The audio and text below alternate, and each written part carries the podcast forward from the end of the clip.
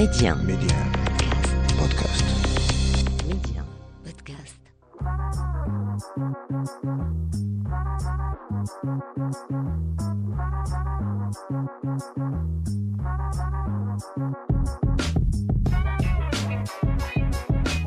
Bienvenue à vous pour ce nouveau numéro de l'Hebdo MC, le rendez-vous taillé sur mesure pour tous les curieux et curieuses. On parle médias, culture et tech avec un focus tout particulier sur le Maroc. Média كريمة لبدو ام سي Cette semaine, pour l'interview, on reçoit Houyam Benhamou, journaliste sportive, mais avec plusieurs cordes à son arc, toujours dans le sport et plus particulièrement le foot. Elle a été Senior Media Officer pour la Confédération africaine de football et récemment Media Venue Coordinator pour la FIFA Coupe du Monde 2022 au Qatar. On la reçoit pour parler notamment du journalisme sportif au féminin, mais aussi la place de la femme marocaine dans le sport en tant que joueuse, mais aussi en tant qu'organisatrice d'événements sportifs et footballistiques. Pour la chronique du jour, retour sur ces secteurs marocains qui se digitalisent. Et enfin, dernier stop, le journal de l'Hebdo MC, l'actualité tech qui a marqué cette semaine. Sinon, en attendant, premier stop. L'interview MC Pour notre interview, comme convenu, on reçoit Houyam Benhamou, journaliste sportive, media officer pour la Confédération africaine de football, venue coordinator pour la FIFA Coupe du Monde 2022 au Qatar. Bref, plusieurs cordes à son arc. Houyam Benhamou, euh, bonjour et merci d'avoir accepté mon invitation aujourd'hui. Merci à vous de m'avoir invité sur votre antenne. Le plaisir est pour nous. Alors en premier lieu, euh, Houyam, avant de rentrer dans le vif du sujet, que pouvez-vous euh, nous dire du journalisme sportif au féminin au Maroc? Alors de façon, euh, de façon globale et de votre parcours, votre orientation vers ce domaine, comment ça s'est fait, etc. Alors le journalisme sportif au féminin est, un monde, on va dire, est un assez différent du journalisme classique, Mhm. de par le fait que la spécialité euh, a longtemps été dominée par, euh, par des hommes, que ce soit au Maroc ou dans, dans, dans partout, partout dans le monde. Euh, les femmes euh, ont été toujours une, on va dire, une minorité à exercer euh, dans ce domaine, mais actuellement, on voit plus de plus, de plus en plus de jeunes filles et de jeunes journalistes qui s'intéressent au sport, qui s'intéressent à la couverture de- des événements sportifs, des manifestations sportives, qui vont jusqu'à couvrir euh, des coupes du monde, des JO, des Jeux olympiques euh, et des méga événements sportifs, on va dire, euh, que ce soit des journalistes, des journalistes reporters, des photographes femmes. Mhm. Et puis voilà, donc c'est en plein essor et c'est intéressant, on va dire, de plus en plus de femmes de, de se mettre ou bien de suivre un peu l'actualité sportive et de travailler dans ce domaine-là. Et comment ça a commencé euh, pour vous? Alors, il faut dire que pour moi, euh, j'ai commencé à exercer euh, le journalisme sportif bien avant d'avoir euh, d'avoir rejoint ou d'avoir fini pour mes études à l'Institut supérieur d'information de la communication, l'Institut de journalisme de Rabat. Mhm. Donc, euh, bien avant, euh, j'étais très active en ce qui concerne euh, le web et euh, d'un- club en particulier. Moi, je suis originaire de la ville de Fès, donc euh, à l'âge de 17 ans, 18 ans déjà, j'étais rédactrice pour le, le site web du club et Mhm. je, je couvrais les, les matchs euh, euh, chaque, chaque week-end et puis je, je partais en déplacement aussi pour couvrir les matchs en déplacement. Donc c'était comme ça que ça a commencé, que ce soit le foot ou d'autres disciplines dans la ville, on va dire le basketball, le handball et plein d'autres disciplines qui à l'époque euh, étaient euh, fleurissaient, on va dire, dans la ville et euh, voilà. Donc par la suite, c'était une, on va dire, une suite logique. Mhm. Quand j'ai rejoint l'Institut de journalisme, je me suis vite intéressée ou trouvé ma, on va dire ma Vocation vocation. Mhm. Voilà, parce que j'avais de un, j'avais les contacts, de deux, j'avais le background, donc c'était logique à chaque fois qu'on avait, euh, on va dire, euh, une, une, un travail sur le terrain ou euh, il fallait s'exercer au genre journalistique, aux différents genres journalistiques. Mhm. vite fait, je me retrouvais en train de faire quelque chose qui est, qui est en relation avec le sport ou, Et puis voilà, donc par la suite. Et il y avait la passion Ah, aussi. Surtout, surtout parce que ce domaine-là, si on n'a pas la passion, on est vite tenté de d'être euh, d'être dissuadé vu les difficultés que l'on rencontre sur le terrain, sur la, la réalité, on va dire, sur sur le terrain est tout à fait différente. Mhm. Donc, euh, mais bon, euh, quand on a la passion, euh, on- rien, rien ne peut, rien ne peut nous en dissuader en fait de poursuivre sur notre chemin jusqu'à jusqu'à atteindre les objectifs de carrière que l'on s'est fixés dès le départ et puis que l'on se fixe au fur et à mesure. Et William, vous venez justement de, de parler de difficultés.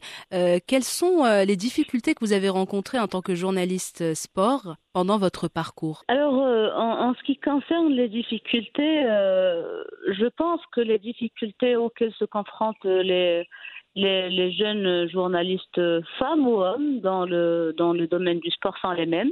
Il n'y a Mhm. pas de particularité au fait euh, que c'est une femme, voilà, d'être une femme. C'est l'accès à l'information, c'est euh, les conditions de travail, et, euh, les, euh, la, la formation, on va dire, parce qu'actuellement, vous savez, il y a, il y a deux, il y a, il y a des méga événements sportifs, comme, comme on a, on a parlé, il y a des, il y a des guidelines, il y a des, un des règlements auxquels il faut se conformer. Et puis euh, tout ça, il faut, tr- il faut déjà à la base être au courant que, par exemple, pour l'ensemble des, euh, des disciplines et des associations internationales, il y a des médias channels, des médias hubs sur lesquels il faut être enregistré pour pouvoir demander des accréditations Mhm. dans les délais euh, dans des délais fixés de vous voyez toute toute toute, toute cette organisation là il faut la maîtriser pour pouvoir la maîtriser il faut en, en avoir fait l'expérience vous voyez Bien sûr. donc et voilà euh, connaître euh, il, faut- il faut être euh, très très euh, actif aussi sur euh, sur sur internet sur les réseaux sociaux pour trouver l'information euh, couvrir l'événement euh, poser les bonnes questions pouvoir euh, pouvoir justement euh, parce que vous savez dans le, le, le monde du football ou le monde du sport il y a de moins en moins de, de scoops Mhm. donc en, fin de compte on se distingue pas on, se- on peut se distinguer ou l'on peut se distinguer que, par l'angle de traitement de, de l'information qu'on a, vous voyez? Donc parce que tout le monde a la même information en même temps. Donc ça dépend comment Et l'accès à l'information est devenu très facile et très euh, voilà très simple. Donc euh, à la fois très facile, Mhm. mais à, à- à la fois difficile, parce qu'une fois une information est officielle, elle est officielle et connue par tous. mhm. Tant qu'elle n'est pas officielle, elle reste maintenant tous les, que ce soit les joueurs ou les sportifs de haut niveau, ils ont des clauses de confidentialité avec leurs équipes, avec leurs fédérations, leurs associations, etc. Mhm. Donc dès que l'information est, est, euh, est officielle, elle est connue par tout le monde. Maintenant, ce qui fait la différence, c'est l'angle de traitement de cette information, l'accès à la personne pour avoir une interview vidéo, une interview euh, son euh, ou les photos qui, qui illustrent euh, qui illustrent cette actualité-là ou cette information-là. Et bon, on a parlé de difficultés, euh, William, mais il n'y a pas juste ça. Est-ce que vous avez aussi euh, quelques anecdotes à partager euh, avec nous et avec les, les personnes qui nous écoutent actuellement? En fait, il n'y a pas que des difficultés, il y a aussi des anecdotes. quand, quand on y repense, ça devient anecdotique, mais Mhm. sur le moment, c'était des vrais challenges. On va dire, on va dire que j'ai continué. En fait, je n'ai jamais quitté le monde du journalisme sportif. Mhm. Quand j'ai quitté, en fait, quand j'ai arrêté d'exercer en tant que journaliste, je me suis spécialisée dans tout ce qui est communication institutionnelle liée au sport. Donc, Mhm. euh, et aussi, j'étais attachée de presse à la Fédération royale marocaine de football pendant une, une décennie. Donc, euh, de par mon rôle euh, qui, qui constituait en fait un rôle très important pour faciliter le travail justement de mes confrères et de mes consoeurs et mes confrères journalistes Mhm. on va dire euh, des fois où j'arrive euh, pour une réunion où je suis euh, le censé être euh, le représentant de l'institution et voilà on me dit mais vous êtes venu seul? Je dis mais oui c'est moi qui ai convoqué la réunion mais Mm. madame on vous a envoyé seul non non personne ne m'a envoyé. En fait je suis là. Je vous ai convoqué pour tenir cette réunion vous voyez. Donc euh, c'est un peu et, et quand on arrive sur le terrain, quand on commence à, à inspecter l'infrastructure ou à se mettre d'accord sur euh, sur euh, le concept ou sur les, les aspects organisationnels d'un événement, c'est c'est à ce moment-là que les gens savent que vous maîtrisez, que c'est votre métier, que vous n'êtes pas là par hasard, que, soit, que vous soyez homme ou femme, que vous êtes en train de faire quelque chose que vous maîtrisez euh, parfaitement. Bien sûr, parce qu'au final, c'est les compétences, c'est les compétences qui parlent, et non pas le fait que vous soyez un homme ou une femme. Alors sinon, William, vous avez exercé donc euh, dans le journalisme sportif et vous êtes actuellement euh, Media Coordinator. Euh, en quoi consiste la mission d'une Media mhm. Coordinator? Je suis actuellement Media Coordinator ou bien Deputy Media Manager pour la Coupe du Monde 2022. Mhm. un poste que j'ai occupé aussi pour la, pendant la Coupe arabe. Euh, ça, c'est en fait euh, au sein du comité d'organisation locale de la Coupe du Monde mhm. qui s'appelle euh, Q22. C'est en fait une joint venture entre la FIFA et le comité d'organisation du Qatar. Mhm.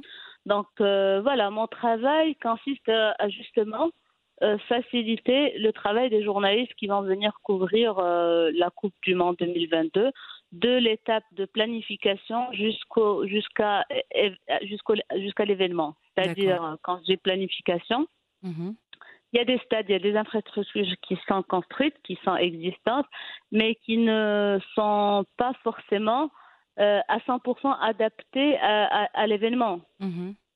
Donc il y a toute une partie, ce qu'on appelle overlay, euh, une partie de construction, on va dire, euh, amovible qui va être faite pour abriter un centre média avec les besoins spécifiques des, populations des, médias, que ce soit le, les outils de travail, le débit Internet adapté, euh, le niveau d'éclairement adapté, le nombre de positions de travail. Et je peux vous dire, par exemple, pour mon stade, moi je suis affectée à un des stades euh, on va dire, principaux de la Coupe du Monde 2022. Mhm. Euh, j'ai par exemple le centre média qui fait 1000 places. 1000 places, 1000 euh, places de travail avec, avec chaises, tables, raccordement Internet, électricité, casier et tout ça. En fait, tous les besoins, ça, ça, commence par, par le parking média jusqu'aux tribunes de presse, les zones de travail des photographes, les mhm. différents types de débit Internet qu'il faut pour les photographes. En fait, tout pour justement faciliter le travail des journalistes en, lors d'un méga événement comme, comme la Coupe du Monde, mais aussi toute la partie activité qui, qui euh, consiste en la planification et la, l'organisation des conférences de presse, des séances d'entraînement officielles, Mhm. Euh, et assurer et garantir l'accès justement des journalistes à ces activités et qu'ils puissent justement avoir de la matière pour travailler. On va dire, je suis une facilitatrice pour les, les journalistes euh, de par le monde, mhm. dans ce stade-là, dans cette compétition-là, pour, euh, pour, pour accéder à l'information et avoir de la matière et justement couvrir cette, cette Coupe du Monde 2022. Ce poste-là, je l'avais occupé auparavant au sein des différents comités d'organisation des événements footballistiques qui ont été organisés au Maroc. Mhm. Et puis différentes Coupes d'Afrique, tout ce qui est Champions League, euh, bon, on va dire toutes les, les, les compétitions footballistiques organisées par la CAF au Maroc et partout en Afrique.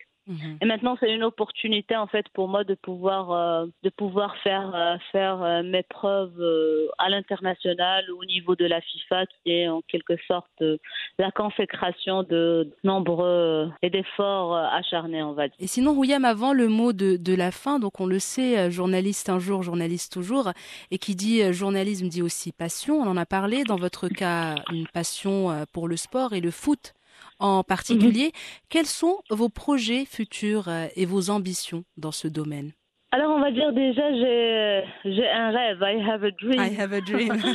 I have a dream, c'est que c'est que au Maroc on puisse avoir euh, le niveau et l'organisation aux standards internationaux mhm. et que tous les journalistes sportifs marocains, femmes et hommes soient inscrits sur toutes les bases de données internationales, FIFA, CAF, etc pour pouvoir tous euh, travailler dans de bonnes conditions et avoir accès à l'information et pouvoir avoir les droits de couvrir l'ensemble des compétitions parce que en fait, euh, ça me fait mal des fois de voir euh, un journaliste marocain qui a des difficultés pour avoir pour accéder à un badge ou une accréditation qu'il aurait pu facilement avoir s'il avait l'information au bon moment. Bah, c'est tout ce qu'on c'est tout ce qu'on souhaite Houya mais on y est donc le mot de la fin pour pour les jeunes femmes qui nous écoutent actuellement et qui souhaitent s'orienter vers le journalisme sportif quels conseils pouvez-vous leur donner? Alors c'est vrai que je reçois beaucoup de messages euh, sur euh, sur euh, les réseaux sociaux, sur LinkedIn, sur Facebook, de jeunes filles qui demandent, par exemple, à, quelle école je suis partie, qu'est-ce que j'ai fait, quel a été mon parcours pour pouvoir faire ce que je fais aujourd'hui. Et je réponds à ces jeunes, à ces jeunes, à ces jeunes filles. Je mhm. leur explique un peu les choses et je leur dis qu'il faut toujours, euh, il faut toujours euh, garder, garder sa, sa passion, euh, se fixer des objectifs et travailler d'arrache-pied pour atteindre ces objectifs. Ne jamais se laisser dissuader par, par, par des personnes ou euh, des personnes qui vont venir pour, qui, pour pour euh, pour un peu pas vous sous-estimer mais euh, vous, vous faire douter mhm. voilà vous vous faire douter de, de vous de vous-même mhm. justement il, il faut pas il faut continuer à croire en ses rêves continuer à croire en ses ambitions et justement trouver les, les moyens de ses ambitions et pas l'ambition de ses moyens eh ben, c'est sur cette note positive, euh, William, que je vous remercie énormément euh, d'avoir accepté euh, mon invitation aujourd'hui. C'était vraiment un plaisir d'échanger avec vous. Merci, le plaisir était partagé. Ça sera tout pour l'interview du jour, mais restez avec nous, l'Hebdo MC, ça continue. La chronique MC.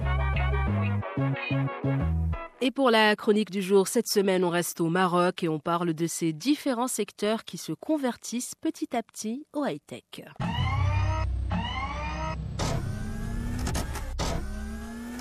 Premier secteur à évoluer vers le high-tech, le recensement, puisque les autorités marocaines ont lancé les préparatifs logistiques et techniques pour le prochain recensement de la population qui aura lieu en 2024. Objectif, trouver de nouveaux outils technologiques à mettre en place lors du septième recensement global de la population. Alors les experts en question travaillent dans le domaine des nouvelles technologies de l'information et représentent des départements ministériels et des institutions nationales spécialisées. C'est ce qu'on apprend via un communiqué du Haut Commissariat au Plan. Alors fini le recensement classique que connaissait le Maroc et place à une nouvelle façon de faire les choses. Ce processus, rappelons-le, a démarré dès 2021 puisque le Haut Commissariat au Plan a organisé plusieurs consultations techniques avec des institutions internationales spécialisées dans la production de programmes informatiques dans le recensement démographique et ses différentes étapes. L'institution cherche en fait de nouveaux outils tout simplement technologique de récolte de données afin de remplacer les habituels remplissages de formulaires. Alors le HCP prévoit également l'utilisation du GPS et de l'imagerie satellitaire en utilisant un programme informatique mobile de haute précision géographique et ainsi mettre fin à l'utilisation du traditionnel papier. On rappelle également que le dernier recensement au Maroc a eu lieu en 2014. Il s'agissait du sixième recensement après ceux de 1960 1971, 1982, 1994 et 2004.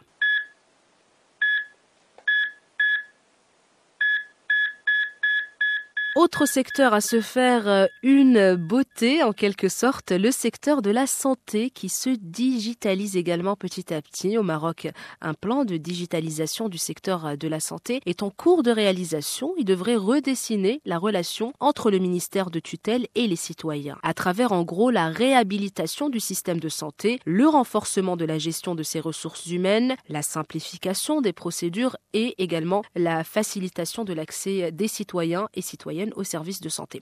Alors un logiciel dédié à la prise en charge dans les hôpitaux, par exemple, des femmes et des enfants victimes de violences, a également été élaboré à partir de 2018, ce qui permet de suivre le nombre et les cas des personnes concernées au niveau local, régional et central. Mais en même temps, ça sert à renforcer le système numérique de suivi et de contrôle des décès maternels des nouveau-nés au sein des hôpitaux. Un projet qui vise à mettre en place un logiciel dédié à la gestion des rendez-vous de vaccination des enfants en envoyant par exemple des notifications de rappel aux parents a également été mise en place.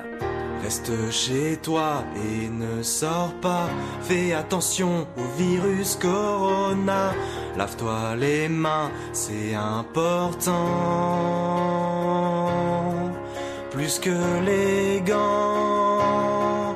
Enfermé, confiné. Je ne sortirai plus jamais. Enfermé, confiné. Et sinon, on l'a tous remarqué, surtout pendant et après le premier confinement au Maroc, nos attentes ont changé, nos moyens de communication également, notre façon de consommer, bref, notre mode de vie de façon générale. Le télétravail a également accéléré ce processus de digitalisation, l'école à distance pour les plus jeunes, un ensemble de services qui ont vu le jour et le Maroc, comme d'autres pays du monde, a dû s'adapter. Et tout cela n'est que le début d'un long chemin qui nous mènera sûrement vers une digitalisation plus globale qui concernera tous les secteurs. Ça sera tout pour la chronique du jour, mais restez avec nous, l'Hebdo MC, ça continue. Le journal MC. Et on ouvre cette nouvelle édition du journal de l'Hebdo MC avec cette info sur le réseau social L'Oiseau Bleu, Twitter, qui doit payer une amende de 150 millions de dollars, soit à peu près l'équivalent de 138 millions de dirhams. Alors le ministère de la Justice américain a annoncé ce mercredi avoir passé un accord avec Twitter. Celui-ci prévoit donc cette amende de 138 euh, millions de dirhams environ et des obligations pour le réseau social à mieux respecter la confidentialité des informations Alors petit retour en arrière, les autorités accusent la plateforme d'avoir trompé ses utilisateurs de 2013 à 2019 en leur cachant qu'elle se servait de leurs données personnelles pour aider des entreprises à leur envoyer de la publicité ciblée. La plainte du ministère mentionne notamment la collecte de numéros de téléphone et d'adresses électroniques dans le but affiché de sécuriser l'accès aux comptes. Cette pratique a affecté plus de 140 millions d'utilisateurs et contribué à augmenter la principale source de revenus. Twitter a confirmé dans un communiqué avoir payé cette amende et reconnu un incident. Certaines adresses e-mail et numéros de téléphone fournis à des fins de sécurité avaient pu être utilisés à des fins publicitaires par inadvertance. C'est en tout cas ce qu'a euh, déclaré Damien Kiran, responsable de la confidentialité au sein de l'entreprise. La société basée à San Francisco a précisé avoir réparé le problème en septembre 2019. Alors l'accord qui doit être approuvé par un juge prévoit aussi que l'entreprise améliore ses pratiques en matière de respect de la confidentialité des données. Deuxième info et pas des moindres, la nuit étoilée de Vincent Van Gogh reconstituée en 3D par un joueur de Minecraft. On doit ce travail à un joueur du nom de Chris Daco. Il a publié une vidéo de sa réalisation tout en pixels sur le forum Reddit. Plutôt que d'afficher le tableau en deux dimensions, le concepteur a préféré reproduire la scène qu'a peinte l'artiste néerlandais en trois dimensions. On peut ainsi survoler le village et puis naviguer dans le ciel qui compose la majeure partie du tableau pour traverser les volutes et tourbillons jaunes. Le concepteur a dû faire face à de nombreuses difficultés pour arriver à ses fins. Il lui a au final fallu un mois de travail pour réaliser ce paysage. Rappelons que La Nuit étoilée est l'un des tableaux les plus célèbres de Vincent Van Gogh. Cette toile remarquable date de 1889. Elle représente le ciel étoilé au-dessus de Saint-Rémy de Provence, Bouches-du-Rhône, vu depuis la chambre qu'occupait l'artiste dans l'asile du village. L'œuvre est visible au Musée d'art moderne de New York, aux États-Unis.